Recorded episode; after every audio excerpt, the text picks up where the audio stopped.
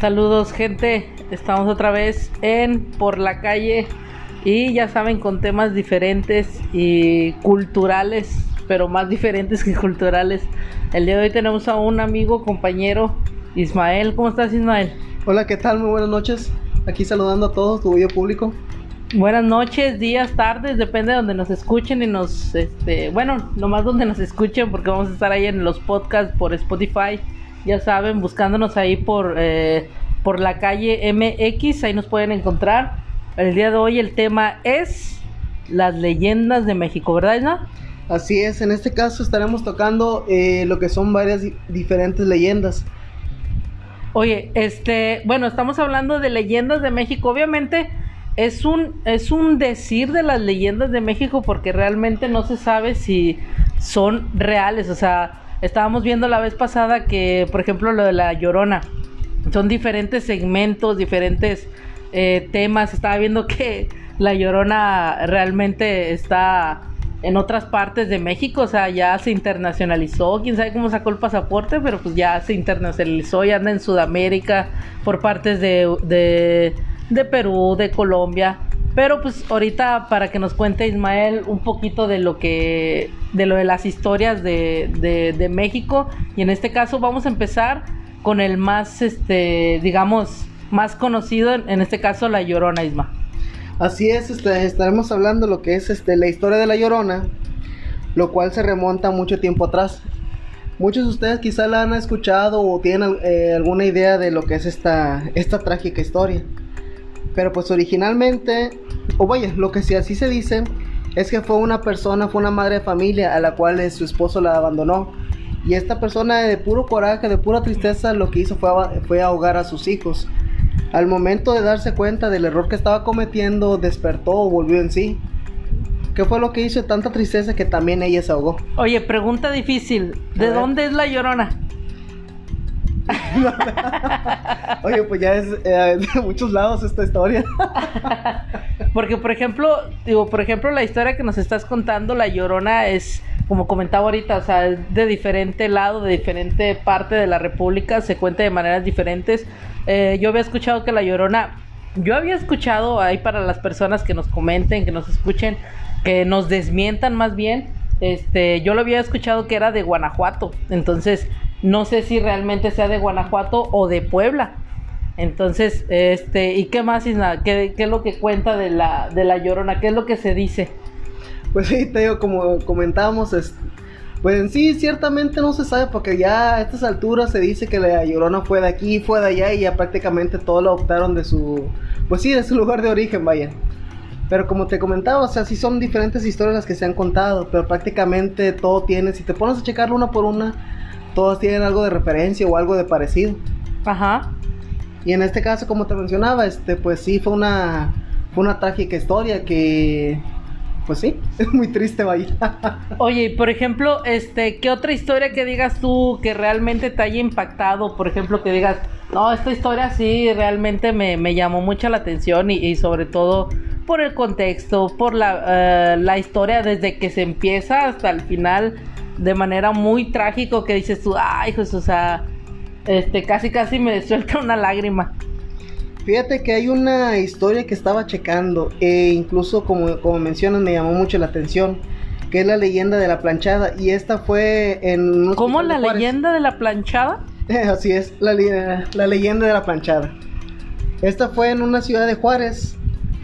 Eh, se trataba acerca de una joven que era este, muy devota a su profesión, la cual era una enfermera. Ajá. Y se le domina la planchada porque ella siempre traía su uniforme muy, muy impecable, muy bien planchado, vaya.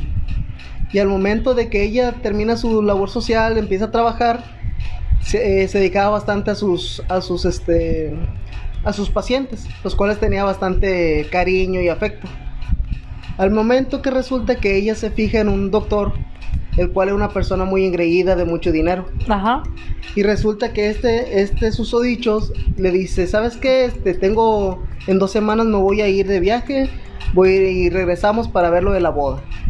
Pues la chava muy emocionada, muy, muy contenta y que pues órale adelante, no pasa nada, pues aquí te estaré esperando. Pues resulta que este doctor se fue, mas nunca regresó.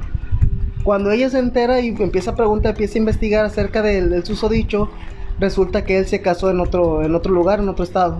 Mm. Ella que lo que fue lo que hizo, este, de tanta tristeza, pues sí, este, empezó, empezó eh, a abandonar a sus, a sus pacientes, ya no les puso atención, incluso algunos murieron. Entró en depresión. Así es. Así que ya saben, chicas, si, si alguien las deja, no entran en depresión. Ándale.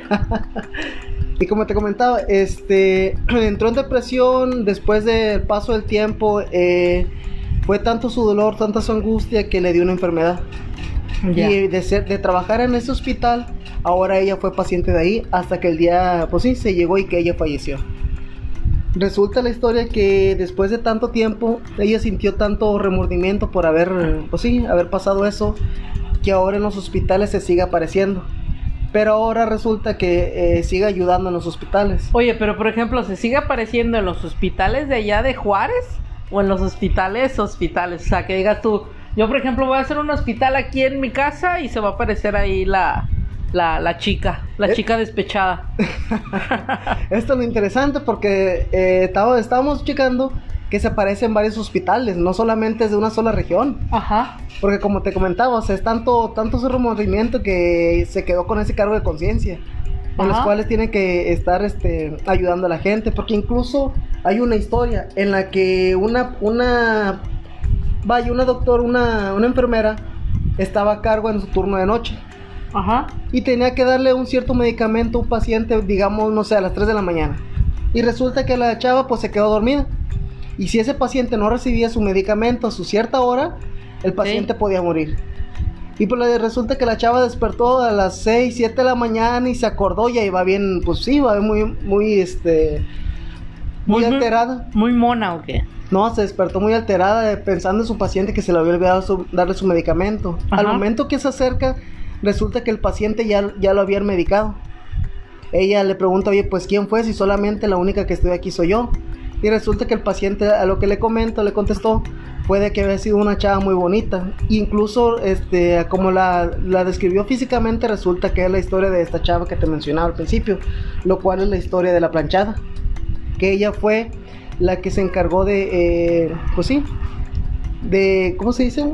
La bueno, fue también como que era una chica despechada, ¿verdad? O sea, que realmente estuvo esperando este la el, el doctor.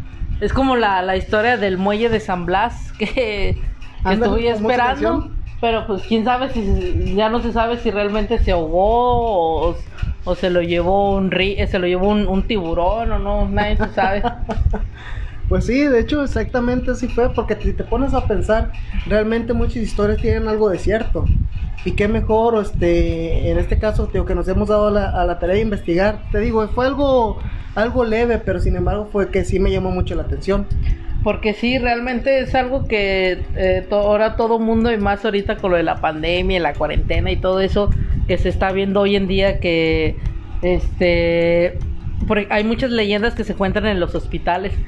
Pero eh, esa es como que una de las que más ha marcado porque como comentas tú ya realmente se ve la planchada ahora sí por cada hospital que conoce toda la república. Entonces anda viajando por todos lados y anda ayudando a la gente pues por el- la idea de...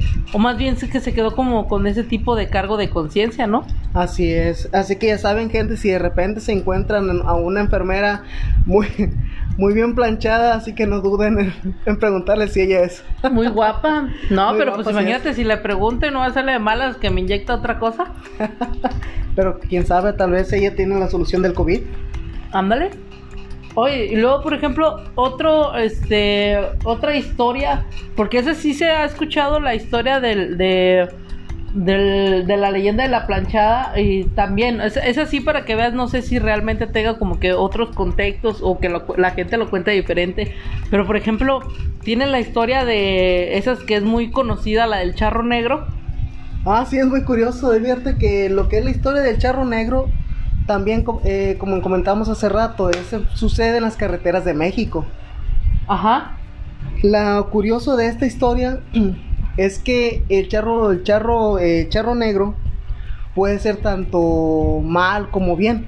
Porque en este caso se menciona que si tú vas en las carreteras a altas horas de la noche se te aparece un charro negro vestido, vaya, con tu, traje eh, charro típico, todo de negro y su caballo es también del mismo color. Mm, ya. Ahora, si tú vas caminando, este charro es muy cordial, es muy, este, con buenos modales, buenos principios y te acompaña a tu lugar de destino. ¿Sí? Ah, ok, ok. Lo curioso aquí, o el detalle, es de que se menciona también que si son hombres los que van, el charro los acompaña. Pero al momento que está yendo con ellos, eh, se les ofrece una bolsa de dinero. A lo cual, si tú dices que sí, eh, en este caso se dice que te está comprando tu alma. Claro que por obvias razones no te lo dice. Sí, sí, sí. Si cuando la persona o el hombre llega a aceptar, este, pues sí, se sube al caballo y ya nunca jamás lo vuelven a ver. Fíjate que yo lo he escuchado con amigos de que van de México a Toluca en la curva. Es una curva muy famosa de allá, este, de, de esa historia, pero también se comentaba de, por ejemplo, de una chica que se subía. Entonces, ahorita con lo del charro negro, es como dices, o sea, como todo mexicano, que vive, que como todo mexicano que tiene ese corazón, ese espíritu de, de ayudar, pero también si dices tú, oye, te voy a ayudar, pero pues tampoco no me, te estoy dando la mano, no me, no me agarres el pie. Entonces, como dices, este, también no es manera de, de, de ayudar en ese aspecto y como dices tú, o sea, qué feo que te esté quitando el alma, que te lo esté robando. O sea, puedes ir, una pregunta, puedes ir eh, digamos que con toda la familia y toda la familia lo puede ver o, es necesariamente una persona nada más. Se supone que es solamente una persona porque la idea es esa. Si tú vas en un grupo grande o incluso de dos, con mínimo dos, tres gentes, eh, en este caso, pues sí, no te daría miedo ir tú solo. Ya digamos que si vas, este, vas solo, pues esa es la idea, que te acompañe. Ahora te mencionaba hace rato, eh, lo curioso o el detalle, no sé cómo mencionarlo, la diferencia si eres hombre o mujer. Si eres mujer, en este caso el charro va contigo. Te empieza a hablar muy amablemente, les empieza a, de manera que, vaya, que les gusta, les empieza a seducir a las mujeres las empieza a, Las empieza a convencer. Las empieza a convencer, como todo buen mexicano. Así es, aprovechando la situación. Ah, ¿El o más de noche? No. Pues, Así es, ahora. Mejor o peor tantito. Deja tú, y si el, el charro las invita a subir, que por sí, para que no se cansen, que para, no sé, para llegar más rápido y todo, las invita a subir a su caballo. Si la mujer, en este caso, acepta la invitación, ¿sí? Ajá sucede que eh, el, caballo del charro empieza a correr rápidamente de manera que la, que la muchacha ya no se puede bajar. Y así en ese entonces la chava desaparece y ya nunca la vuelves a ver. Esa es la diferencia que varía entre el hombre y la mujer. Fíjate qué interesante porque, o sea, pero qué, o bueno, yo me pongo a pensar qué curioso en el aspecto de que, ¿qué será? O sea, realmente una entidad, ¿qué será? Un espectro, un espíritu. O sea, ¿cómo es posible que si, estás, si estamos diciendo que es, por ejemplo, un fantasma, no sé, ¿cómo es posible que te puedas subir en el aspecto, o sea, de, un, de un caballo fantasma? O sea, me, recuerda a, los, a las películas de Ghost Rider donde andaba un, este, uno con una moto y, luego resulta que era el otro con un caballo, o sea... ¿Qué, qué cosas? Oye, oye, por ejemplo, ¿qué otra historia nos puedes comentar, contar de, de las, de las, obviamente de las muchas? Y por ejemplo, una de las que es tan anhelada y que todo el mundo va, este, como dicen, si no vas a Guanajuato, este, tienes que pasar por el callejón del beso. Es, esa historia que nos puedes contar de esa historia. Realmente qué es lo que surge o cómo surge esa historia. Fíjate que, que lo que es el callejón del beso en Guanajuato se habla bastante acerca de esa historia, ya que muchos cuentan su versión, ¿no? Ajá. Pero fíjate que en este caso, eh, Callejón del Beso tiene una historia muy a la vez muy romántica para muchos eh, que la conocen, pero a la vez también es muy triste. Ya que eh, en este caso fueron dos personas, fueron dos, una pareja, una hermosa joven llamada Carmen. Ajá. Sí, la cual era de, un, de una sociedad, digamos, alta. La cual de billete, de billete. Así es. A la cual este, su padre le tenía prohibido enamorarse de, de alguien, pues sí, de menor de rango. De bajo, de bajo lana, de baja lana. Exacto. Pero pues como dicen, realmente en el amor pues no, no se sabe, claro. Y pues ella se enamoró de un minero. Y digamos que pues ellos se sigan viendo. ¿Qué es lo que pasaba? La, la muchacha cuando iba a la iglesia se veía escondidas con él. A lo cual el padre al momento que se enteró que eh, puro coraje la encerró en su casa y le dijo, ¿sabes qué? No vas a volver a salir con nadie, este, te voy a casar con un, eh, un rico, un empresario rico español, tengo entendido, que ya era, ella era mucho mayor, le doblaba la, la edad de, pues sí, le doblaba la edad. Y ella al saber de esto, le confiesa por medio de una carta a Ajá. su enamorado y le dice las intenciones de su, de su padre. Este el momento de saber eh, de, desesperación no hallaba cómo, cómo volver a verla, cómo poder volver a platicar con ella, tomarla de la mano, besarse, claro, clásico de tipo, típico enamorado, ¿no? Ajá.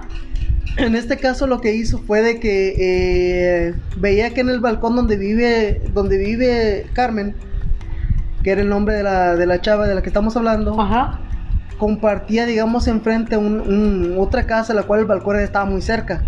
Y que si ellos estiraban las manos, eh, realmente se podían estar cerca, podían tocarse, incluso poder besarse. Ok. A lo que el chavo, eh, en este caso, eh, gastó todos sus ahorros, compró la vivienda a como pudo y realmente fue a un precio mucho más alto de lo que, pues sí, de lo que valía en este entonces la, la vivienda. Pero oye, fíjate que hoy en día pues ya no se da eso, o sea, que una persona, una chica de la alta sociedad se tenga que casar con un chico de la alta sociedad. O Pues- todavía. Pues fíjate que en- hay en comunidades de que yo ten- tengo entendido que es de Oaxaca, me habían comentado, Ajá. en lo que sí se daba, incluso se vendían, se vendían las hijas o se venden los hijos también, dependiendo, dependiendo el, el alto estatus en el que se encuentre. Bueno, para las personas que nos están escuchando, que si son compañeros, amigos de allá de Oaxaca, que también nos, nos, nos acierten o nos desmientan eso que nos estamos diciendo, si, si realmente hay, hay todavía, o México en general, si todavía hay, personas que este, se vende a las chicas por la alta sociedad. En este caso, e incluso si es por dinero, porque hay algunas veces que te los venden por ganado. Oye, ¿sabes qué? Yo te ofrezco, no sé, tres vacas, dos chivas y un gallo. Ándale, ya hiciste un caldo, un buen caldo. Oye, por ejemplo, este, hay algo muy interesante de la, de la historia de la leyenda del beso que comentabas, bueno, antes platicando detrás de bambalinas, como se dice, este, que, que decías que eh, en el tercer callejón, si no se besan o algo así, El eh, tercer escalón. en el, ándale, el tercer escalón que si no se besan, este, es como una maldición o no sé qué, como todo mundo va y te tienes que besar, o sea, y si no tienes novia, pues tienes que buscar una para irla a besar. Así es. Se menciona también que incluso en el tercer, en el tercer escalón del, de, en ese mencionado callejón del beso, si tú vas con tu enamorada tienes que darle un beso, en el cual son siete años de buena suerte para su relación. Pero en el caso- callejón, o sea, ahí abajo o Sí, allá sí, en la parte de abajo, así es. Ah, donde está el tercer escalón. Si tú no lo haces, si llegas a ir, son siete años de mala suerte para tu relación. Mm. Oye, por ejemplo, en el caso de que uno no tiene novia, Pues yo siempre he ido varias veces y me ha tocado, o si es con pareja, adelante, son siete años que ya aseguré. Si no, pues nunca falta quien esté ahí Disponible. Solo, así es. ándale. Entonces, para todas las personas que sepan o, o conozcan aparte de, de la historia que estamos contando del, del callejón de- del beso, que tengan como que otra historia o otro argumento, o simplemente que tengan sus tatara, tatara, tatarabuelos que comenten o que conocían a las personas en este caso, si eran realmente verdad, porque pues ya es que o, o hace, hace tiempo la UNESCO se dijo que patrimonio cultural de la humanidad era todo Guanajuato. Y es algo muy bonito, muy padre. Así es. Entonces, eh, ¿qué otra historia, por ejemplo, nos puedes decir, nos puedes comentar que digas tú que te llama mucho la atención? En, en, por ejemplo, en otro estado ya fuimos a, ya anduvimos en Guanajuato, ya anduvimos en Ciudad Juárez, en Chihuahua. Ahora, ¿dónde, ¿a dónde nos trasladas, Ismael? Fíjate que te- tenemos en este caso otra historia, la cual es de Durango, la que se llama La monja de la Catedral de Durango. Ándale, la, por allá por, por el área del, del alacrán de Durango. Ándale. Sí, en este caso lo que es esta historia es, es un poco diferente, ya que en este caso ella era una monja, a la cual había decidido entregar su vida a Dios. ¿Sí? Fue durante la- el siglo eh, XIX, los años 50. No, ya, te- ya tiene rato. Exacto, cuando estaba lo de la ocupación francesa. Ándale. Resulta que esta, sí, esta chava, la cual, te, como te mencionaba, se llama eh, Beatriz. Betty, la buena Betty. La buena Betty, exactamente. bueno, resulta que ella se asomaba en la, lo que era la parte de arriba de la catedral. Ajá. En ese caso vio que pasaba en ese momento un joven muy, sí, muy apuesto, el cual era francés. Pero por, como te mencionaba, por los problemas que sucedían en aquella época, no, pues no, no podían, sí, no se podían gustar. A lo cual al mismo momento él también volteó y, y vio hacia arriba de la catedral a una joven muy hermosa, muy bonita, y era rubia, ojo azul. Y pues inmediatamente pues los dos se enamoraron. Fue, como dicen, fue amor a primera vista. Fue vaya. el flechazo. ya hasta tiempos inmemorables andaba Cupido allá en la revolución. Así es, ya andaba ya con una, en vez de una pistola ya, ya la había cambiado. Ya andaba por su, con sus revólveres. Así es. y como te mencionaba, este, en este caso, ellos sin hablarse, sin saber nombres, este, todos los días eh, a cierta hora se quedaban de ver. Ella sabía que a, a tal hora él tenía que pasar y ella siempre lo estaba esperando desde arriba de, su, de la catedral. Resulta que una noche oscura y a altas horas de la madrugada tocan la puerta de la catedral, este, pues sí, desmesuradamente. Ella sale a ver quién es y resulta que es este joven Fernando, es el nombre del cual del, del, del El enamorado Fernando. Fer. Así es. Cuando Beatriz abre la puerta resulta que es Fernando, a lo cual él llega todo ensangretado con heridas muy graves pidiendo auxilio. Ajá. Ella al momento de verlo lo ve, este, y pues sí, lo pasa. Lo pasa y empieza a atender sus heridas. Él resulta que está con ella durante dos semanas. Ella estuvo atendiéndolo, cuidándolo. Ella tenía miedo de que si él salía por los mismos problemas que había, lo fueran a fusilar. Lo mismo, el mismo ejército mexicano. Pero eh, como era este chica de religión, pues no tenía que ver nada, ¿verdad? O sea, Exacto, O sea, no tenía que ver ahí cosas de adultos. exacto. Y como te digo, durante dos, este, dos semanas ellos estuvieron este, engrandeciendo su amor y cosas así, ¿no? Ajá. Al momento resulta que cuando se termina la ocupación francesa, él se tiene que retirar, se va junto con su, con su ejército Con francés. su batallón. Así es. Él prometiéndole que tiene que regresar por ella. En este caso, ella estaba dispuesta a dejar todo por él. O sea, de, de dejar desde el celibato, o sea, dejarlo todo prácticamente por él, por y, el es- amor. y fíjate que es, a, o sea, a veces la gente piensa que es algo muy fácil, como que dices tú, dejar el, el celibato es algo que pues no pasa nada. Pero sí, para las personas que ya están adentro, sí, realmente es muy, muy, muy es algo muy difícil. complicado. y, y más, por ejemplo, o sea, dejarla por eso, o sea, porque es por amor. Así es, porque realmente cuando tú empiezas en este camino, eh, pues sí, no, no te imaginas un día, sabes que me voy a enamorar de tal persona en tal lugar. Ajá. Y realmente pues sucede cuando no, ahora sí dicen, cuando no lo esperas, vaya. Y que en este caso fue lo que sucedió con, con esta Beatriz. Ok. Y como te comentaba, eh, así es. Eh, al paso del tiempo él se tuvo que, se tuvo que marchar con su ejército, eh, prometiéndole a, a- que tenía que regresar. Ella lo esperaba y resulta que el momento que se andaban yendo, eh, su batallón fue fusilado por el ejército mexicano. A lo Mm. cual ella nunca se enteró realmente de que por qué no había regresado.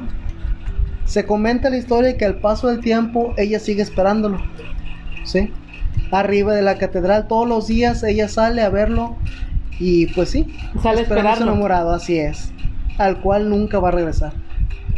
Oye, fíjate, pues mira qué interesante porque, como dices tú, son historias mexicanas eh, que tienen mucha, ahora sí como dicen, mucha historia, valga la redundancia. Y a las personas que nos están escuchando también, que tengan como que una historia, que nos la puedan contar, ahí nos pueden seguir en las redes sociales como por la calle MX, ahí nos siguen, nos pueden estar comentando. Por semana vamos a estar buscando diferentes temas. En este caso buscamos temas, eh, en este caso de que nos está acompañando Ismael.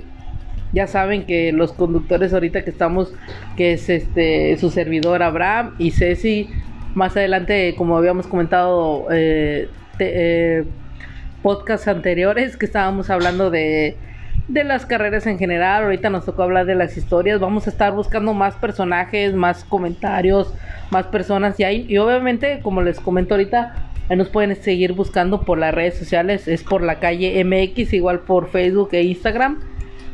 Y pues seguir comentando acerca de las historias. O que tengan una historia que no sea como que realmente muy famosa, pero que les haya pasado a ustedes. Porque pues realmente a todo mexicano, ¿verdad? Es nada, este a quien no le ha pasado algo.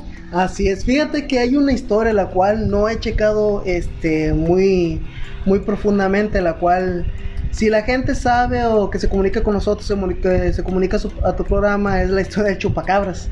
Ándale. Fue muy, muy, muy, muy famoso lo que se fue en Monterrey. Y pues no hay a ciencia cierta realmente este, un estudio, si saber de qué proviene. Sí, como muchos mencionan que es incluso algún marciano, que no es, un ente que no es de aquí, vaya. Ajá. Realmente no se sabe y es algo que sí, sí nos vamos a dar a la tarea para la próxima vez pues sí, tener información acerca de esa, de esa historia, de esa leyenda y pues sí, ver, queremos ver cómo es que acaba. Bueno, si es que ya saben, gente, ahorita, este, para que sepan y conozcan acerca un poquito más de, la, de las historias de México, porque pues ahorita estamos contando como un poquito de lo mucho que hay de México, porque pues realmente en cada estado de la República Mexicana se cuenta una historia y es una histórica, es un, perdón, es una historia verídica eh, que pasó ya sea de la época de la revolución, del porfiriato, de los caudillos, pero pues es algo que hay una persona o hay alguien que la cuenta y es verídica. Pero obviamente con el paso del tiempo se va haciendo como que, o se va transversando la, la cuestión, la historia. Entonces para que ya sepan y tengan la idea y nos comenten que, oye, ¿sabes qué? Es que Ismael mintió en esta cosa o en esto, lo otro, aquello. Así es que, o yo que digan, oye, ¿sabes qué? Este, nos puedes decir acerca de otra historia o no sé. Bueno, Ismael, para finalizar este podcast, ¿algún saludo, algún mensaje que quieras dejar? Así es, este, nada más como mencionabas, este, sí, claro, estamos abiertos a preguntas, a, correcciones. Como, como te digo, o sea, eso es un tema que el cual me llamó mucho la atención. Realmente no, no somos expertos en esto, pero sin embargo... No somos conocedores del tema, pero pues si hay una persona que sepa, pues adelante. Sí, sí, adelante, te digo, prácticamente a eso, a eso venimos, ¿no? A, estar aprendiendo de todos.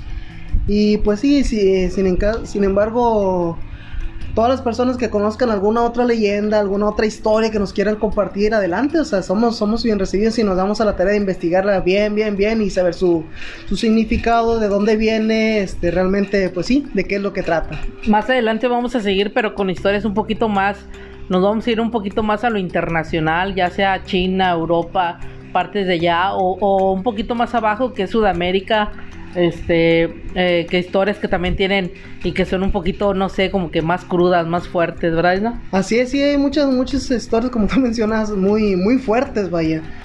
Pero sin embargo pues sí hay que, hay que checarlas todas. Ahí para que sepan. Bueno gente pues nos vemos y ya saben están ahí en, eh, ahí nos pueden seguir en nuestro podcast estamos iniciando. Eh, dejamos a veces un poquito la, la, cuenta del podcast, pero ahí seguimos tratando de, de investigar y buscar.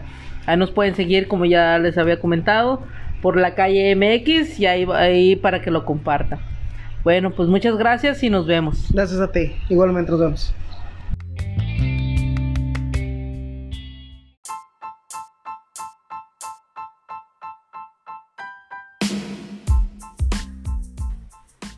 Hola, ¿qué tal gente? Bienvenidos una vez más a su podcast de Por la Calle Estamos ahora con el tema de relatos de los años 60. Eh, tenemos eh, el día de hoy a tres invitados. Ya conocerán a una persona que tuvimos el, podcast pasado. Ismael, ¿cómo estás Ismael? Hola, muy bien. Buenas noches a todos. Buenos días, buenas tardes, buenas noches a todos los que nos escuchan. Muy bien, muy bien. Y tenemos por este lado al señor Francisco. ¿Cómo está, señor Francisco? Yo bien. Muy bien, y a la señora Flor, ¿cómo está? Hola, buenas tardes, noches a todos. Ojalá que estén todos bien como nosotros. Excelente.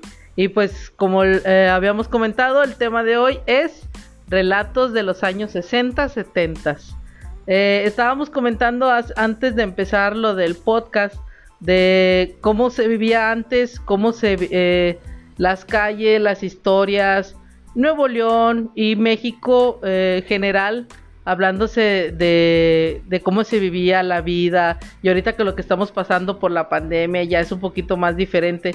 Señor Francisco, si nos puede comentar, nos puede contar este cómo se vivía antes, cómo era la infancia en los años 60, 70, por esos, por esos rumbos.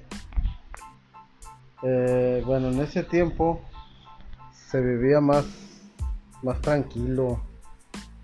Este, a veces jugábamos, amanecía y, y amanecía jugando. Jugábamos, jugábamos todos.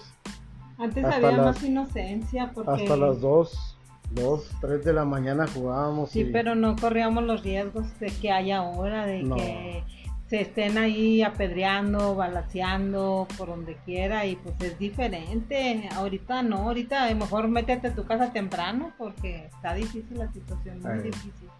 Ahorita es un poquito eh, para las nuevas generaciones tratar de entender que antes no se vivía con un celular, que antes una familia, hablándose de 10, 8 integrantes, no, eh, no tuvieran televisor, ¿verdad, Francisco? Así es, ahorita no, ahorita ya todo el mundo trae celulares, todos van caminando, todo celular, como que el celular los, está controlando. Les, está, les va a quemar el cerebro. les va a quemar el cerebro porque ya están todos controlados con el celular el chip ya se lo están integrando sin saber la gente. El chip ya lo tienen, ya lo tienen, los, los van a controlar. Las máquinas los van a controlar. O sea, el celular ya te está controlando. Así es, sí, porque. ¿Y no controlas tú el celular? No, porque si, si vas caminando y llevas el celular y no te fijas hacia los lados, no te fijas, no te fijas los paisajes, no te fijas a la gente, te saludan te saludan, pero ni volteas. ¿Por qué? Porque vas en el celular, vas viendo, viendo. Y, Porque se la vive la gente conectada, ¿verdad? A los celulares. ¿Tú, ¿Tú qué opinas, Ismael? Fíjate, en este caso sería, mm, si lo vemos de dos maneras, dos puntos distintos. Por el lado malo es eso, de que vives pegado al celular, este, cualquier cosa, hasta para pedir comida, todo es el celular. Si lo ves por el lado bueno es que sí te facilita mucho la vida. ¿Por qué? Porque no sabes llegar a tal lugar, pones en Google Mapas, pones el WhatsApp y te saca, sabes cómo llegar de una forma segura. Nada más que vuelo lo mismo, o sea, también te hace muy, muy, muy dependiente. Ya no tienes necesidad de levantar la cara y preguntar, de hablar con la, con la demás gente. Simplemente con tu puro celular. Controlando. Antes yo me acuerdo que te acordé, valga la redundancia, que te acordabas de las calles donde vivías, que te acordabas de, del número en donde vivías, que te pasaban, no sé, cierto número y te lo aprendías muy rápido. Ahorita, como comentas Ismael, ya se, se depende mucho, muy del celular porque pues ya no te acuerdas de los números, ya ahora este, te acuerdas más de, de las cosas en general y, de todo lo, lo, que pasa hoy en día. Este, ¿Usted qué opina, señora Flor, de, de la tecnología hoy en día? Bueno, es que tienen dos caras de la moneda. Es este, es lo bueno y es lo malo. Porque sí, pero él lo dijo con sus palabras y yo lo estoy diciendo con las mías a mi sentir. Por eso te estoy diciendo, es que lo bueno que cualquier cosa te comunicas, una emergencia y luego luego te, te encuentran, te localizan. En cambio, cuando no traía celular era bien difícil encontrar un, un teléfono de monedas y más difícil traer monedas, andar preguntando, oye, me cambias 10 pesos, me cambias 5 pesos, y luego de volada se, se acaban las monedas y ni terminabas de decir qué era lo que pasó. Así es. Hola, señor Francisco, este, y una historia, una anécdota que nos pueda contar acerca de su infancia, cómo era la infancia, cómo fue su infancia más bien. Bueno, yo me acuerdo que jugábamos, estaban haciendo las calles, estaba todo escarbado, entonces jugábamos, este, bueno, a, las escondidas. Y este, y ya en la noche me acuerdo mucho, me acuerdo que, que siempre se veían lumbres, se veían fogatas. Y yo pensaba, oye, mira, allá se está quemando algo. Y nada, íbamos a ver y nada, no se, ya se, se veía, se apagaba. Pero sí se veían las lumbres antes. Ahorita Ahorita ya con el celular ya ni puede estar la lumbre a un lado de ti ni te das cuenta. ¿Por qué? Porque vas bien concentrado en el celular. Pero esa lumbre que viene siendo. Pues eso. Supuestamente la gente de antes y lo que contaban mis tíos, mi abuelita, la gente más, más grande que yo, contaban que, que donde había lumbre había un tesoro. Por los químicos de, de las monedas, supuestamente decían eso. Ahora, no, no, no sé, pero a mí me pasó una vez que andábamos en el río, que en aquel entonces nos podíamos quedar en Semana Santa, toda una semana nos quedamos ahí. Entonces en la noche estábamos ahí con la fogatita, asando elotes, platicando y como se ve bien oscuro, oscuro, yo vi en medio del río que se veía bien tenebroso y bien oscuro una bola grandota de luz que, yo dije, parece una lámpara o alguien se cayó, pero iba en medio del río, bien despacito. ¿Cómo no verla si está todo oscuro y esa luz tan brillante, una bola grande? Y yo me quedé con eso y lo bueno que no nada más yo la vi, sino también otros sobrinos lo vieron. Dije, ah, yo pensé que fui la única. Dijo, no. Y esa es mi incógnita, ¿qué es? Si alguien que sabe que también le haya pasado lo mismo, me gustaría que me lo hiciera saber, que me saquen de esta duda, ¿qué es? Por favor, que alguien me explique, como dice. Porque fue en el río y ya eran pasaditas de medianoche y era y como comentabas, ya era totalmente todo oscuro, ya no había iluminación, eh, nada, absolutamente nada. Entonces ya saben, gente, para las personas que nos están escuchando, Ahí nos pueden seguir, eh, ya saben, por Facebook de por la calle MX, Instagram por la calle MX, eh, al igual también por YouTube por la calle MX. Ahí si tienen unas anécdotas o si también conoce o les haya pasado exactamente lo mismo como lo que le pasó a la señora Flor de, todo eso, este, ahí ya saben, ahí nos pueden dejar sus comentarios. Y usted, señor eh, Francisco, perdón, ¿Qué, anécdotas así como que de niño que haya dicho, no hombre, me, me, dejó bien traumado, me dejó bien impactado porque pues hasta el día de hoy no tengo, no tengo como que un significado claro acerca de lo que me haya pasado. Bueno, yo lo que tengo muy presente es de que me acuerdo que eh, teníamos como unos 10, 11 años. Entonces antes la diversión de nosotros era era, pues bueno, ir a matar pajaritos. Entonces nos juntábamos varios. Me acuerdo que ese día íbamos como seis, eh, primos y amigos, y fuimos a un lugar a matar pajaritos. Entonces íbamos todos caminando y de repente nos salió un, pues sí, era una persona chiquita como de unos 30 centímetros. Ajá. Estaba delgadita. Entonces nos quedamos todos asustados, pues estábamos todos, éramos niños todos, nos, éramos niños y no sabíamos qué era.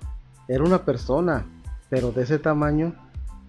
Y lo más raro fue de que esa persona estaba ahí y, corrió y se aventó un pozo como de rata. Que estaba, estaba una pared de ladrillos y estaba un pozo en, medio del ladrillo y se aventó. Pero era un pozo hecho, digamos que por él o era como una grieta. Era como una grieta. Ajá. Era una grieta y lo más raro es que, ¿cómo cupo ahí en esa grieta? Era de ese tamaño, de unos 30 centímetros delgadito. Y este. Y no, todos corrimos, nos asustamos, todos corrimos. Y eso lo tengo muy presente. Pero digo yo, cuando estás chico te pasa todo eso. Estuviera, ah, por ejemplo, hoy en día, hoy en día, hoy en día, pues, ¿qué es lo que tratas de hacer? Oye, pues si te sale lo ves, pues trata de agarrarlo. Pero como eras niño, no sabías qué era, no sabías el significado, no sabías qué era eso, pues te daba miedo. Y fácil se asustaba. Fácil, fácil se asustaba uno. Y como uno corre, todos corrieron. Todos, bueno, todos corrimos. Y entonces era un señor chiquito, o sea, era como un tipo enanito, no era, no era una persona, digamos que, un enano. Pues un, un, un enanito se ve las, las piernitas gordas, este, sus bracitos gordos, pero eso no, era una persona, era una persona delgadita de unos 30, como, ahora me pongo a pensar como esa, esa, la película que salía como de los demonios gárgolas que se peleaban Ah, la de los pequeños guerreros. Eso, esos pequeños guerreros. Así como se paraba es el monillo, así se paraba ese que es.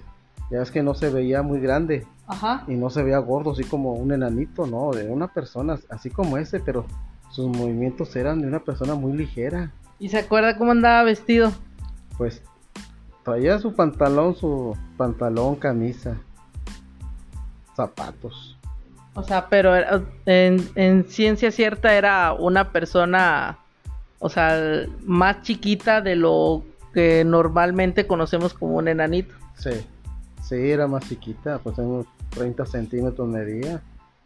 Eh, pero sí, pero como estaba uno muy chico, no entendía si el miedo no, no, no reaccionaba, no, no veías de qué tamaño, eh, cómo te cómo vestía, eh, qué color, qué cabello traía, largo, corto. No, lo, impactante era ver esa personita así, de, así esa personita, y, y, más cuando corrió, corrió y se metió la grieta, se aventó y se metió la grieta.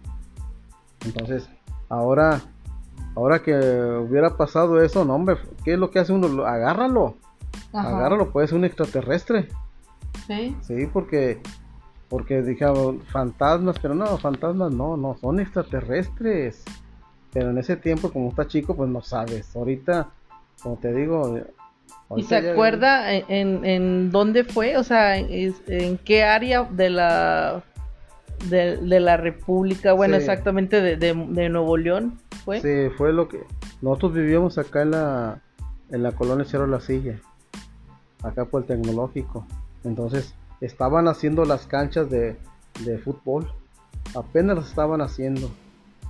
Entonces había mucho escarbadero y, había, así, muchas, muchas, este, vegetación, porque apenas estaban haciendo todo.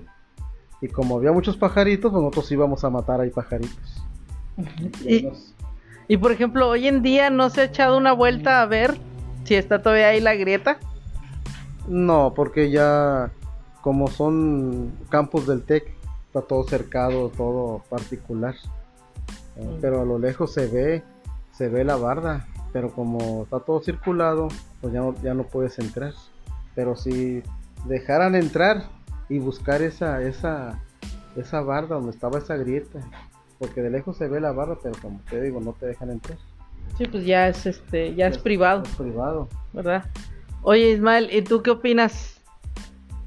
Fíjate, ahorita que estamos tocando el tema ese de las personas chiquitas, eh, en una ocasión tuve la oportunidad de ir hacia, hacia Catemaco. Y a medida que íbamos eh, en carretera, nos paramos en un, eh, en un Soriana, algo así creo para surtir este, pues sí, mandado vaya, que estaba entre la sierra. Pero me llamó la atención que cerca de ahí este, había, había un bosque en el cual decían, había muchos letreros de no meterse. Y ya sí me causó curiosidad, este, pregunté ahí mismo a la gente que por qué, o sea, a qué se debe eso. Y mencionaba mucha gente que es porque existen personas chiquitas, los famosos este, chaneques que la idea de estas personitas es de que tú los ves a través del campo, eh, del bosque, y que andan corriendo, y tú te acercas por curiosidad, que son personas chiquitas, te acercas por curiosidad, y a medida que vas avanzando lo vas viendo más lejos, y te va acercando, cuando ya te estás, vaya, estás cerca, se vuelve a alejar. De manera que cuando tú quieres regresar este, a carretera, ya no puedes encontrar la salida. Pues ahorita regresando un poquito al tema ese de, los, de las personas chiquitas. Y en otra ocasión me pasó ya pero un poquito más, más cerca de, los años 90, si, no, si no me equivoco, lo del famoso chupacabras. Fíjate que a mí una vez me tocó, este, pues sí, me tocó verlo. Estaba, estaba yo chico, tendría unos, ¿qué? Unos 6 años. Eh, me acuerdo que era una noche estrellada, no había ninguna nube. Eh, recuerdo que estaba sentado en, la, en, el, en el, patio de la casa, yo me acerqué, me senté ahí con él y volteé hacia arriba. Mi papá estaba leyendo en el, periódico. Donde volteó hacia arriba me, recuerdo que haber visto este, una figura, una persona, un, ser grande. Este, me acuerdo que tenía el cuerpo este, todo, todo peludo. Simplemente pues feo, ¿no? Y al momento de verlo pues imagínate pues, la reacción de un niño que ves un animal así en el aire y sí me acuerdo muy bien que no era un pájaro. Al momento que hice me metí corriendo y realmente duré una hora, dos horas duré sin hablar, no pude, no pude hablar del susto, de la impresión. Quedaste atónito. Así es. Y como te digo, y eso es algo que realmente no, nunca, nunca, pues nunca supe qué fue. Pero sin embargo sí estoy seguro de lo que yo vi. Y como te digo, y no, y también estoy seguro de que no, no fue algún pájaro, algún no, porque realmente era el cuerpo de una persona, pero como te digo, con mucho pelo, con cara así como que como que de un chivo, no sé cómo decirlo, y con alas, alas grandes, y sí, por lo que se ve, este era un animal muy grande. Y a veces, fíjate que malamente, o no sé si se puede decir malamente, eh, las, los niños eh, en cierta edad eh, se los cuenta, le tratan de contar a, las personas, a los papás, a, la persona grande en la que esté ahí, pero nunca es como que hacerle caso. Imagino que, por ejemplo, usted, Francisco, que le tocó ver lo del, monito o el, señor chiquito, me imagino que lo contó a demás gente que igual no le, no le hizo, este, no le, no no le hizo caso de, la historia que, contó, ¿no? No, porque pues eso, eso no, es de, es de creerse, eso es de creerse. ¿eh? Pero eso como te digo, cuando está uno, está uno chico. Pero ahora, ahora que ya está uno más mayor, otro otra anécdota. Ajá. Otra anécdota. Mi, mi, esposa trabajaba en Soriana, entonces eran como las 6 de la tarde. entonces, este, fui por ella. Entonces me paré, me paré enfrente de un estacionamiento y abajo, en abajo había como una alcantarilla.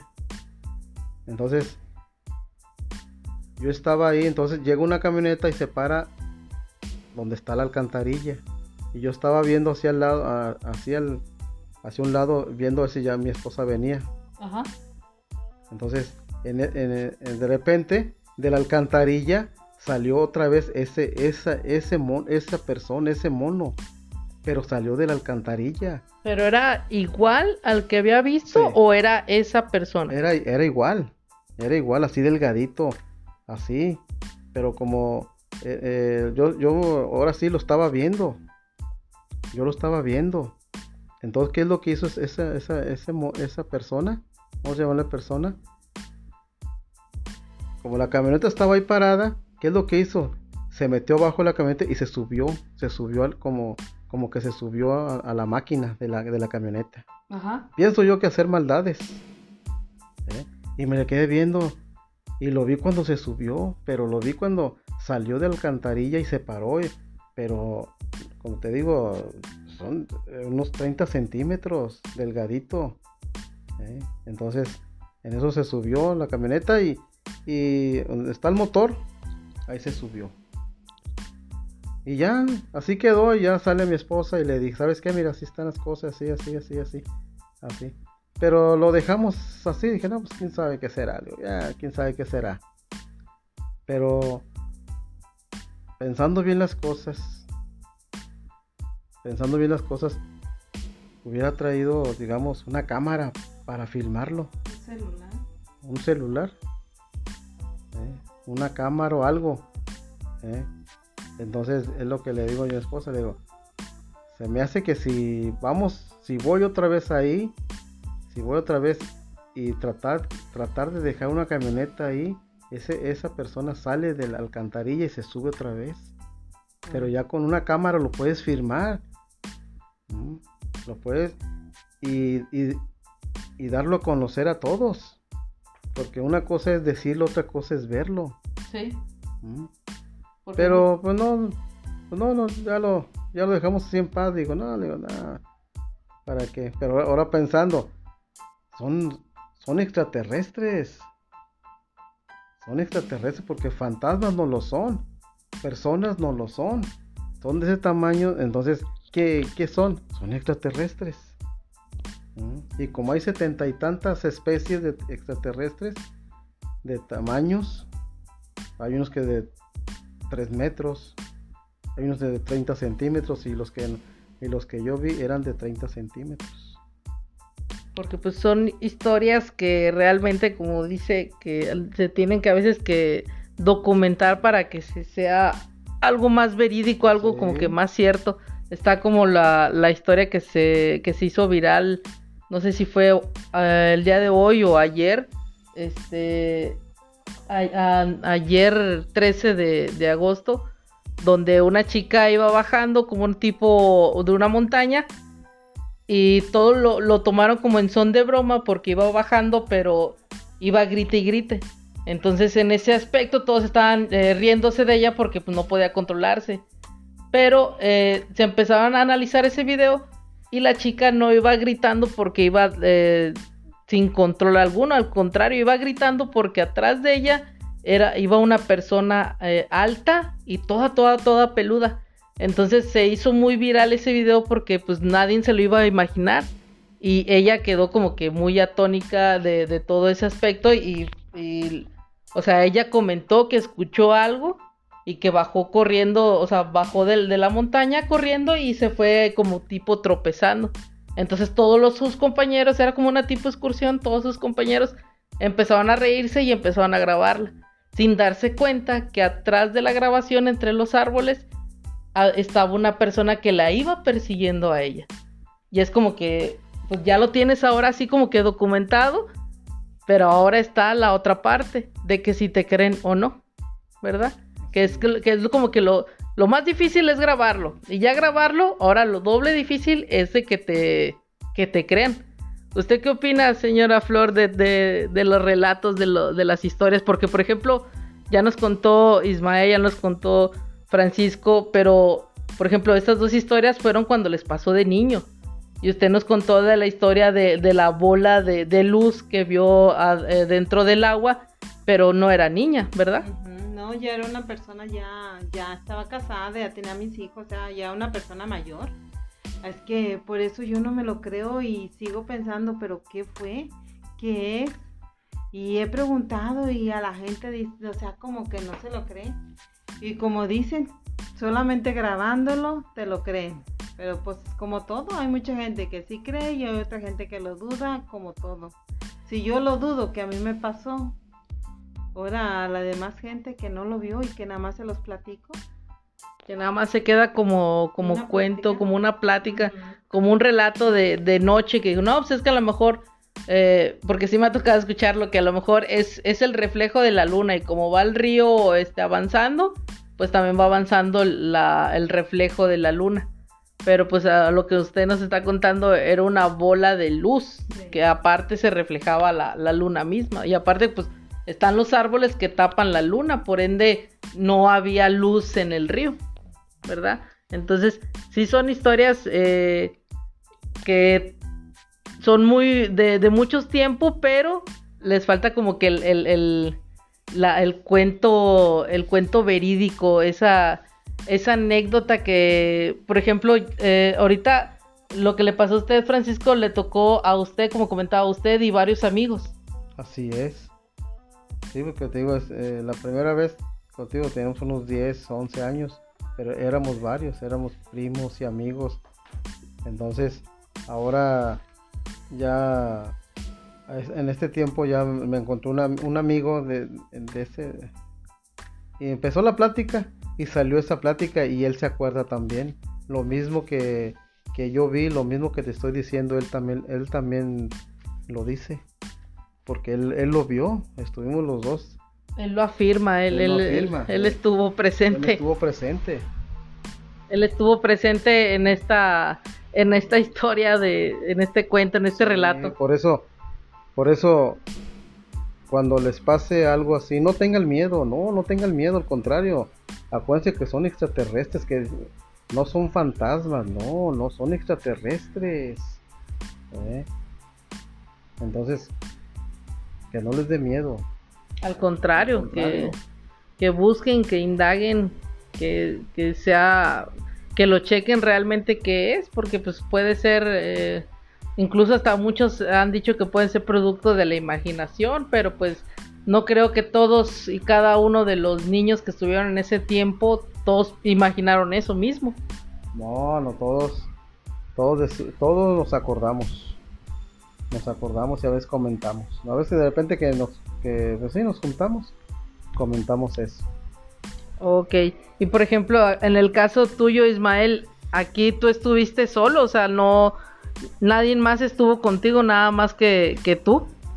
Sí, te digo, ese, ese fue el detalle que sí, solamente me tocó verlo a mí. Pero pues, bueno, lo mismo, imagínate para alguien tan pequeño ver una, una figura así en el aire, pues sí es algo, algo que, algo traumante, ¿va? algo que así te, se te queda para siempre. Y más como te digo, o sea, sigo, sigo en la duda de que realmente qué fue lo que vi. Porque según tengo entendido que hasta la fecha no, nunca se ha sabido lo que es. Incluso me gustaría invitar a la gente que nos escucha, este, que manden los, eh, manden sus dudas o lo que sepan, información, este, que manden aquí a la cabina acerca de eso, el famoso relato del chupacabras. Y pues te digo, y, y quedarme con eso, o sea, saber qué, qué realmente, qué es lo que se vio. Porque se cuenta de muchas historias, muchos relatos, por ejemplo, como dices tú, el relato del chupacabras, del hombre pájaro que vivía allá por las sierras y no sé qué tanta cosa. Pero sí, para todas las personas, pues ya saben. Y por último, algo que quiera agregar, señor Francisco, de, de las historias que nos comentó antes de irnos. Pues lo, lo primero, primero, no tener miedo. Ajá. No le tenga el miedo. No son, no, no son fantasmas, no, ni- el- no son fantasmas. Uno dice, no, que son que brujos, que brujas, que fantasmas. No, no son esos, son extraterrestres. Y los puedes agarrar, los, es más, te puedes defender de ellos. Defiéndete. Si tienes miedo, te atacan. Pero no, tú defiéndete. Acuérdate que, que tú eres más, más fuerte que ellos. Ok, bueno. Y usted, señor, eh, señora Flor, ¿qué nos, por último, qué nos puede comentar? Pues hay que cuidar mucho a los niños y hay que creerles porque eso, pues desgraciadamente o, o no sé cómo, pero siempre se les aparecen a los niños. ¿Por qué? Saben que la gente mayor no, no les van a creer por eso. Como que son los más vulnerables. Sí, porque están chiquitos y porque pues van a decir, ah, está, es pura imaginación, es puro juego de, de ustedes y nunca les van a creer. Hay que ponerles un poquito más de atención a los niños, que son los más inocentes y nunca dicen mentiras. Ok, y por último, ¿qué nos puedes tú comentar, Ismael?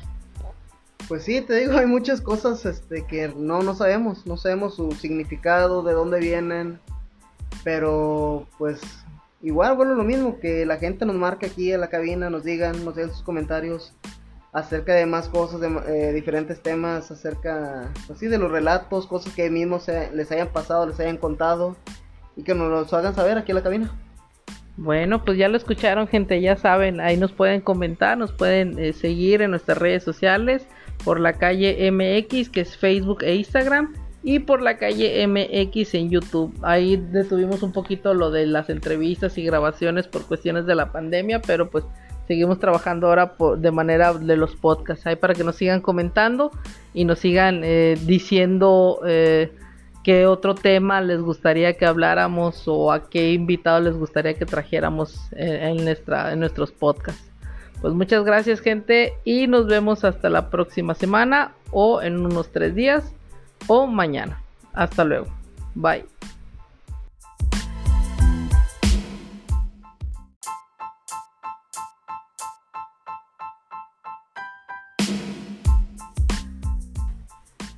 Hola, ¿qué tal gente? Bienvenidos una vez más a su podcast de Por la Calle. Estamos ahora con el tema de relatos de los años 60. Eh, tenemos eh, el día de hoy a tres invitados. Ya conocerán a una persona que tuvimos el, el podcast pasado. Ismael, ¿cómo estás Ismael? Hola, muy bien, buenas noches a todos, buenos días, buenas tardes, buenas noches a todos los que nos escuchan. Muy bien, muy bien. Y tenemos por este lado al señor Francisco. ¿Cómo está, señor Francisco? Yo bien. Muy bien. ¿Y a la señora Flor, cómo está? Hola, buenas tardes, noches a todos. Ojalá que estén todos bien como nosotros. Excelente. Y pues como eh, habíamos comentado, el tema de hoy es relatos de los años 60, 70. Eh, estábamos comentando antes de empezar lo del podcast de cómo se vivía antes, cómo se eh, las calles, las historias, Nuevo León y México eh, general, hablándose de, de cómo se vivía la vida y ahorita que lo que estamos pasando por la pandemia ya es un poquito más diferente. Señor Francisco, si nos puede comentar, nos puede contar este cómo se vivía antes, cómo era la infancia en los años 60, 70, por esos por esos rumbos. Eh, bueno, en ese tiempo se vivía más, más tranquilo. Este, a veces jugábamos, amanecía y, am- y amanecía jugando. Jugábamos, jugábamos todos.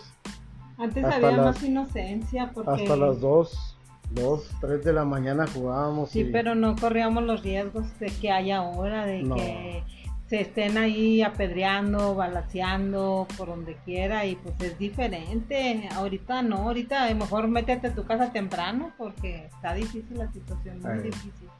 Ahorita es un poquito eh, para las nuevas generaciones tratar de entender que antes no se vivía con un celular, que antes una familia, hablándose de 10, 8 integrantes, no, eh, no tuvieran televisor, ¿verdad, Francisco?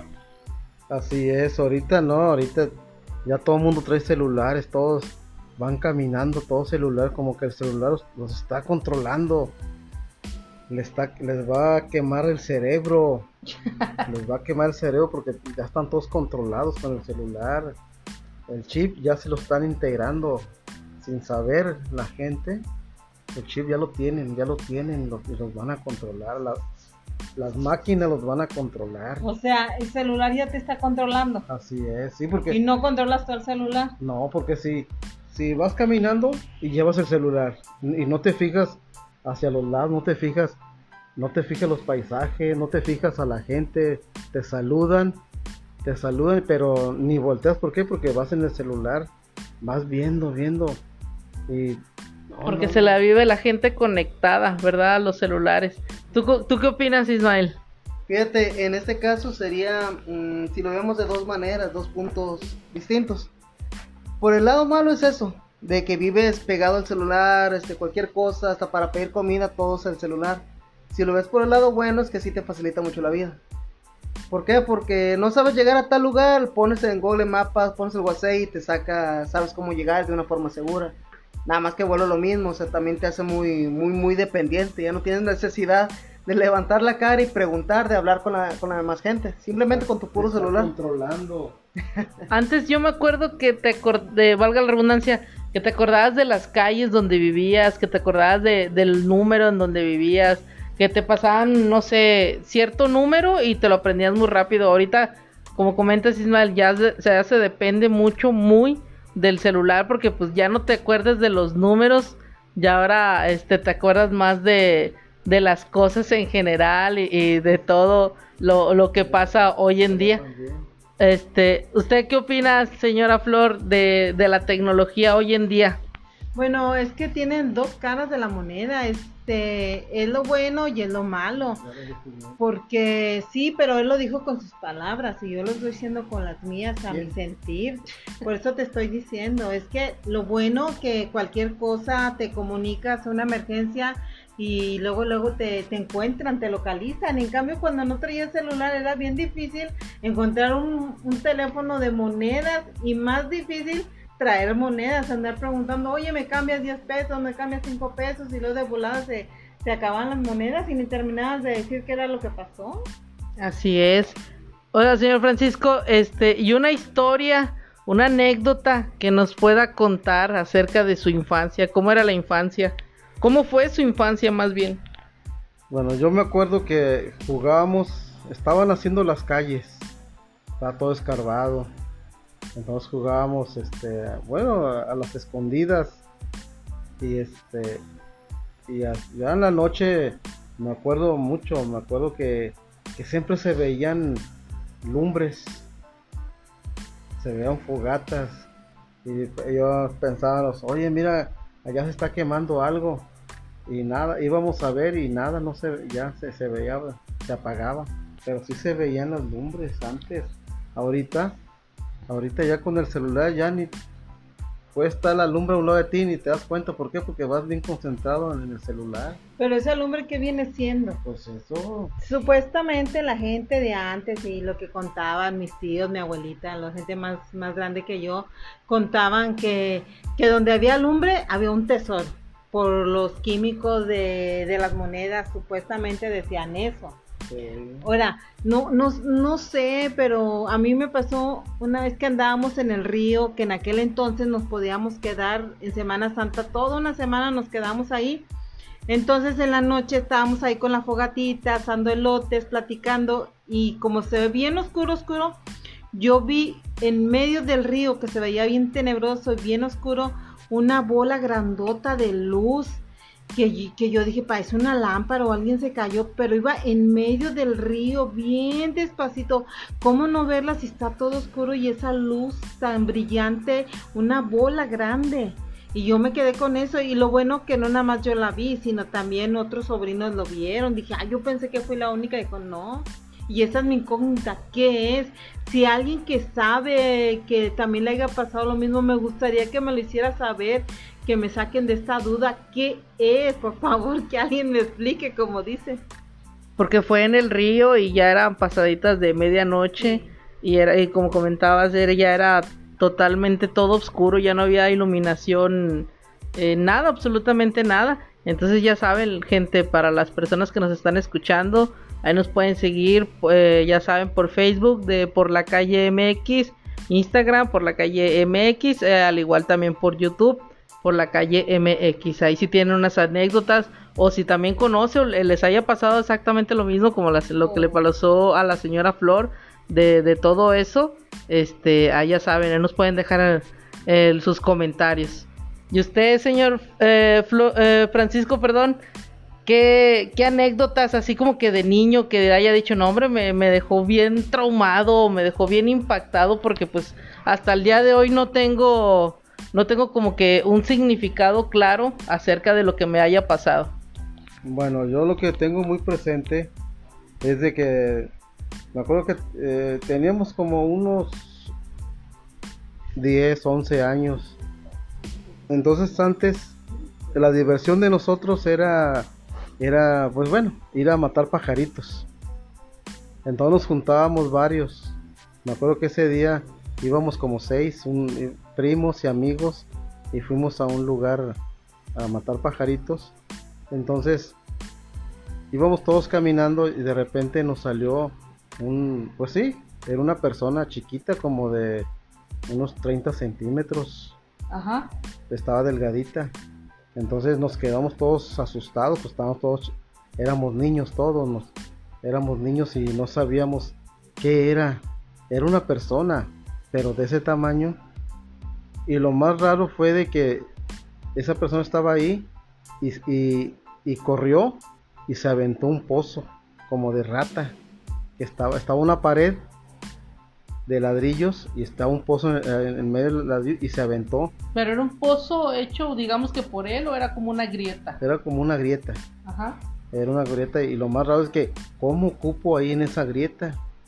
Era de ese tamaño, de unos 30 centímetros delgadito. Y este... Y no, todos corrimos, nos asustamos, todos corrimos. Y eso lo tengo muy presente.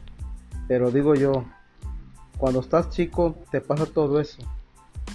Estuviera, ah, por ejemplo, hoy en día. Hoy en día, hoy en día, pues, ¿qué es lo que tratas de hacer? Oye, pues si te sale lo ves, pues trata de agarrarlo. Pero como eras niño, no sabías qué era, no sabías el significado, no sabías qué era eso, pues te daba miedo. Y fácil se asustaban. Fácil, fácil se asustaba uno. Y como uno corre, todos corrieron. Todos, bueno, todos corrimos. Entonces era un señor chiquito, o sea, era como un tipo enanito, no era, no era una persona, digamos que, un enano. Pues un, un, un enanito se ve las, las piernitas gordas, este, sus bracitos gordos, pero eso no, era una persona, era una persona delgadita de unos 30, como ahora me pongo a pensar como esa, esa, la película que salía como los demonios gárgolas que se peleaban. Ah, la de los pequeños guerreros. Eso, esos pequeños guerreros, así como se paraba es el monillo, así se paraba ese que es, ya es que no se veía muy grande. Ajá. Y no se veía gordo, así como un enanito, no, de una persona, así como ese, pero sus movimientos eran de una persona muy ligera. ¿Y se acuerda cómo andaba vestido? Pues Traía su pantalón, su pantalón, camisa, zapatos.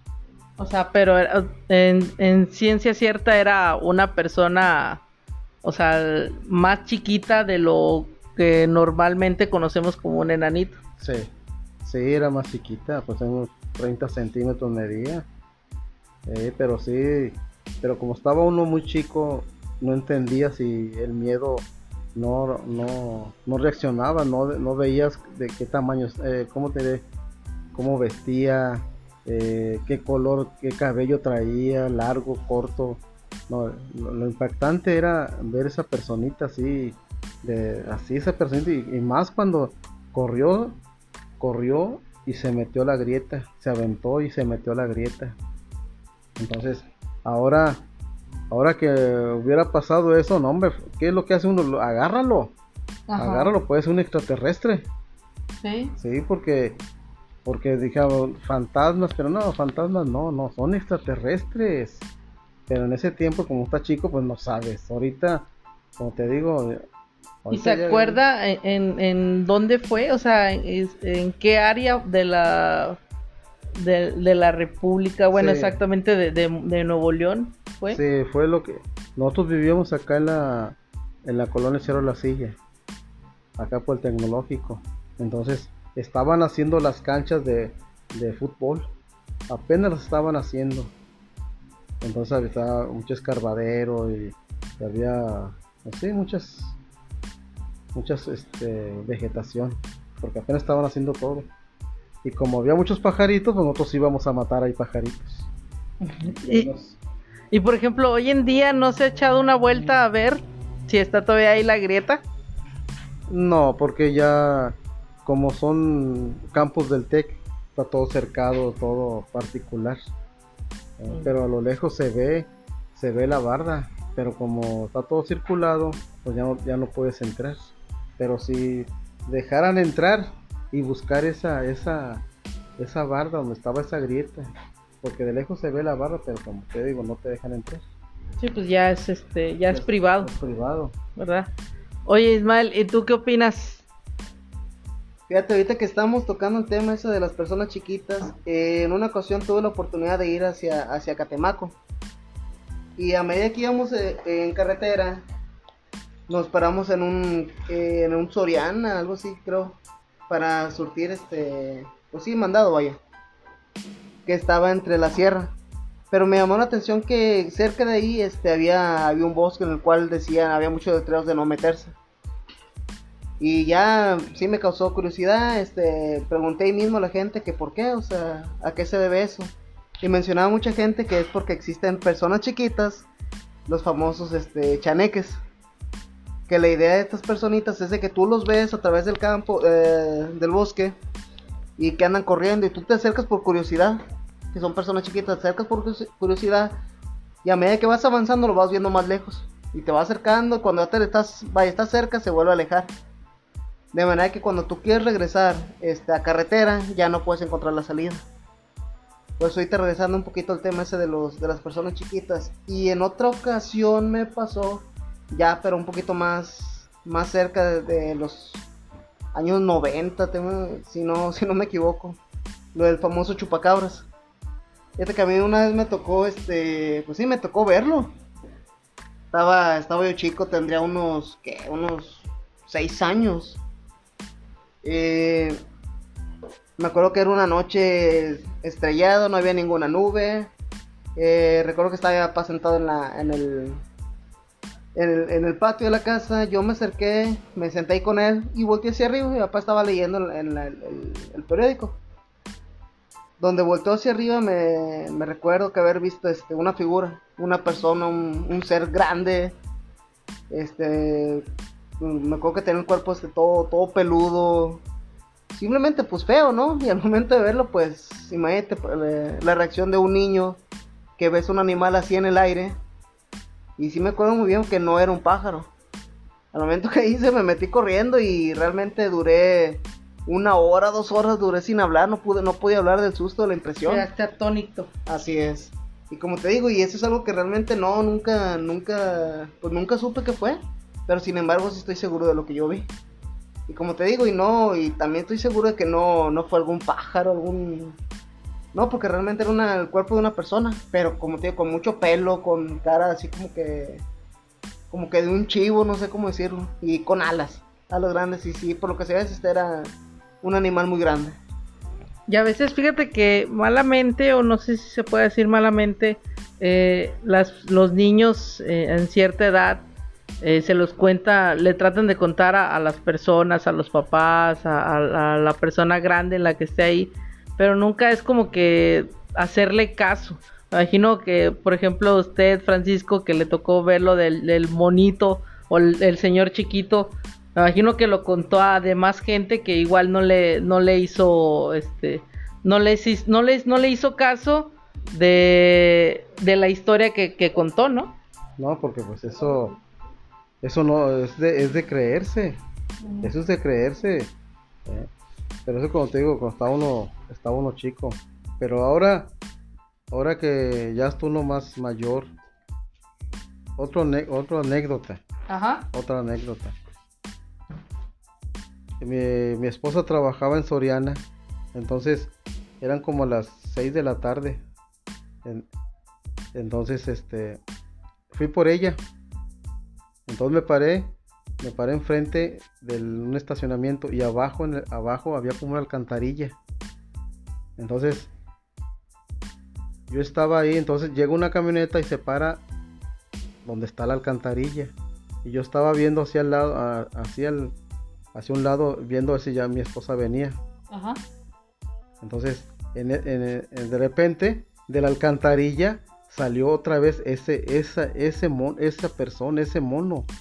Pero salió de la alcantarilla. ¿Pero era igual al que había visto o era esa persona? Era, era igual, era igual, así delgadito así, pero como eh, eh, yo, yo ahora sí lo estaba viendo, yo lo estaba viendo. Entonces, ¿qué es lo que hizo esa, esa, esa persona? ¿Cómo se llama la persona? Como la camioneta estaba ahí parada, ¿qué es lo que hizo? Se metió bajo la camioneta y se subió, se subió al, como, como que se subió a, la máquina de la, de la camioneta. Pienso yo que hacer maldades. ¿eh? Y me le quedé viendo y lo vi cuando se subió, pero lo vi cuando salió de alcantarilla y se paró. Pero, como te digo, son eh, unos 30 centímetros, delgadito.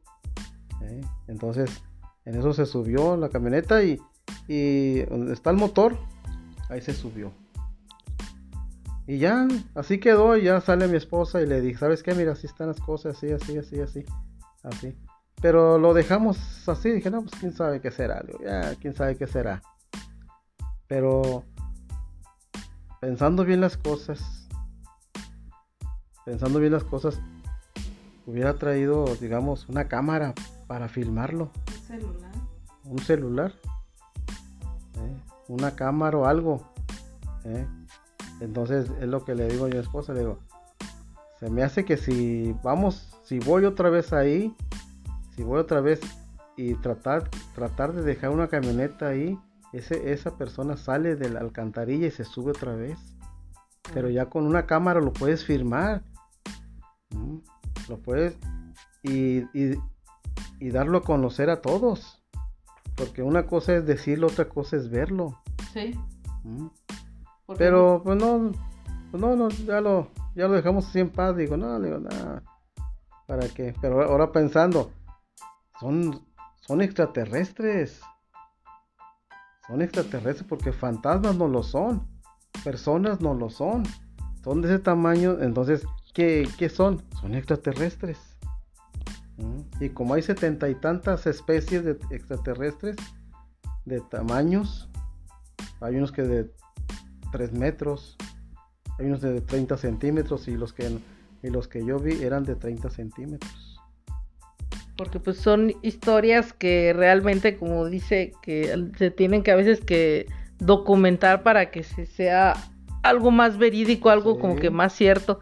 Está como la, la historia que se, que se hizo viral, no sé si fue eh, el día de hoy o ayer, este, ayer 13 de, agosto, donde una chica iba bajando como un tipo de una montaña y todo lo, tomaron como en son de broma porque iba bajando, pero iba grite y grite.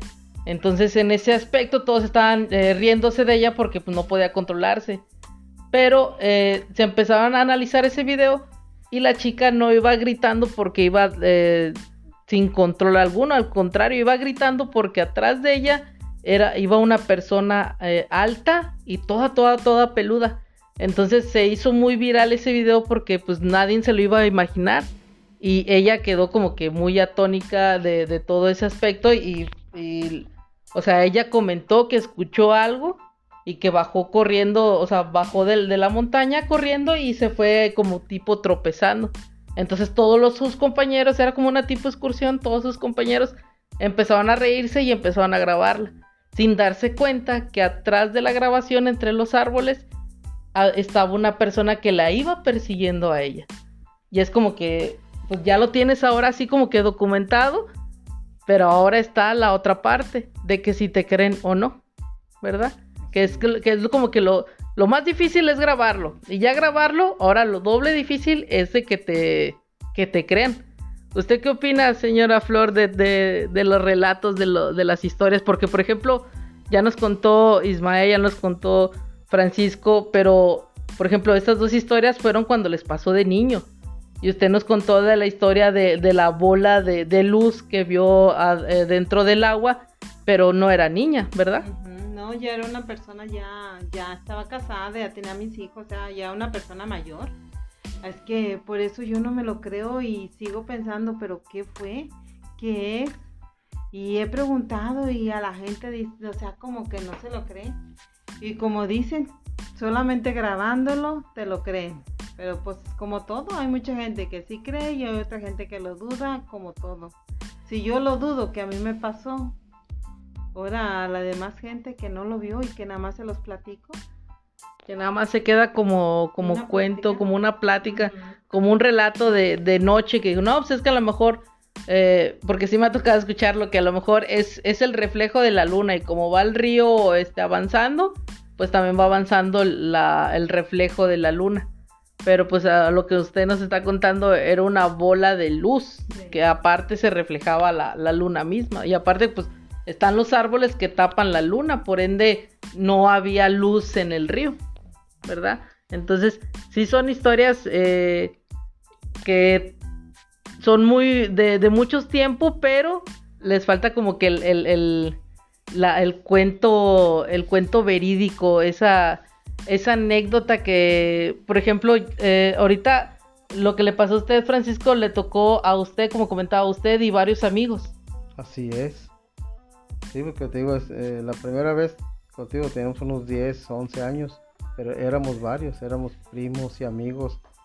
Entonces, ahora ya en este tiempo ya me encontró una, un amigo de, de ese y empezó la plática y salió esa plática y él se acuerda también. Lo mismo que, que yo vi, lo mismo que te estoy diciendo, él también, él también lo dice porque él, él, lo vio, estuvimos los dos. Él lo afirma, él, él, lo afirma. él, él estuvo presente. Él estuvo presente. Él estuvo presente en esta, en esta historia de, en este cuento, en este sí, relato. Por eso, por eso, cuando les pase algo así, no tengan miedo, no, no tengan miedo, al contrario, acuérdense que son extraterrestres, que no son fantasmas, no, no son extraterrestres. ¿eh? Entonces, que no les dé miedo. Al contrario, Al contrario. Que, que, busquen, que indaguen, que, que, sea, que lo chequen realmente qué es, porque pues puede ser, eh, incluso hasta muchos han dicho que pueden ser producto de la imaginación, pero pues no creo que todos y cada uno de los niños que estuvieron en ese tiempo, todos imaginaron eso mismo. No, no todos, todos, todos nos acordamos nos acordamos y a veces comentamos. A veces de repente que nos, que pues sí, nos juntamos, comentamos eso.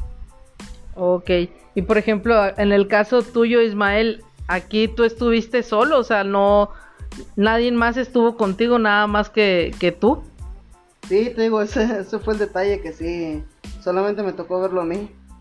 Pero pues, bueno, lo mismo, imagínate para alguien tan pequeño ver una, una figura así en el aire, pues sí es algo algo que algo traumante, ¿va? algo que así te, se te queda para siempre.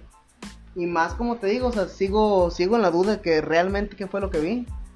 Porque según tengo entendido que hasta la fecha no nunca se ha sabido lo que es. Incluso me gustaría invitar a la gente que nos escucha, este, que manden los, eh, manden sus dudas o lo que sepan, información, este, que manden aquí a la cabina acerca de eso, el famoso relato del chupacabras. Y pues te digo, y, y quedarme con eso, o sea, saber qué, qué realmente, qué es lo que se vio. Porque se cuenta de muchas historias, muchos relatos, por ejemplo, como dices tú, el relato del chupacabras, del hombre pájaro que vivía allá por las sierras y no sé qué tanta cosa. Pero sí, para todas las personas, pues ya saben. Y por último, algo que quiera agregar, señor Francisco, de, de las historias que nos comentó antes de irnos. Pues lo, lo primero, primero, no tener miedo. Ajá. No le tenga el miedo.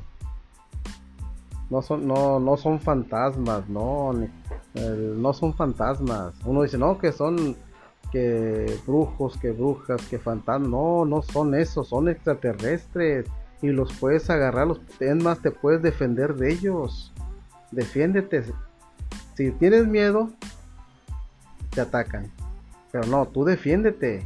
Acuérdate que, que tú eres más, más fuerte que ellos. Ok, bueno. Y usted, señor, eh, señora Flor, ¿qué nos, por último, qué nos puede comentar?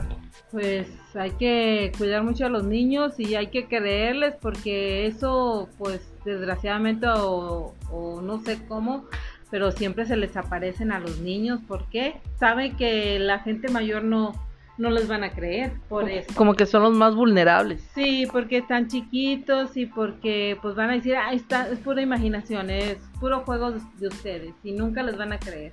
Hay que ponerles un poquito más de atención a los niños, que son los más inocentes y nunca dicen mentiras. Ok, y por último, ¿qué nos puedes tú comentar, Ismael?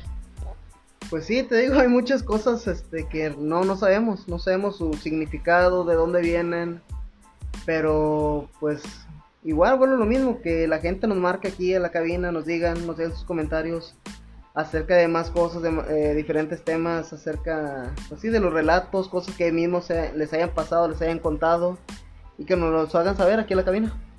Bueno, pues ya lo escucharon, gente, ya saben, ahí nos pueden comentar, nos pueden eh, seguir en nuestras redes sociales por la calle MX, que es Facebook e Instagram, y por la calle MX en YouTube. Ahí detuvimos un poquito lo de las entrevistas y grabaciones por cuestiones de la pandemia, pero pues seguimos trabajando ahora de manera de los podcasts, ahí para que nos sigan comentando y nos sigan eh, diciendo... eh, qué otro tema les gustaría que habláramos o a qué invitado les gustaría que trajéramos en, en nuestra, en nuestros podcasts.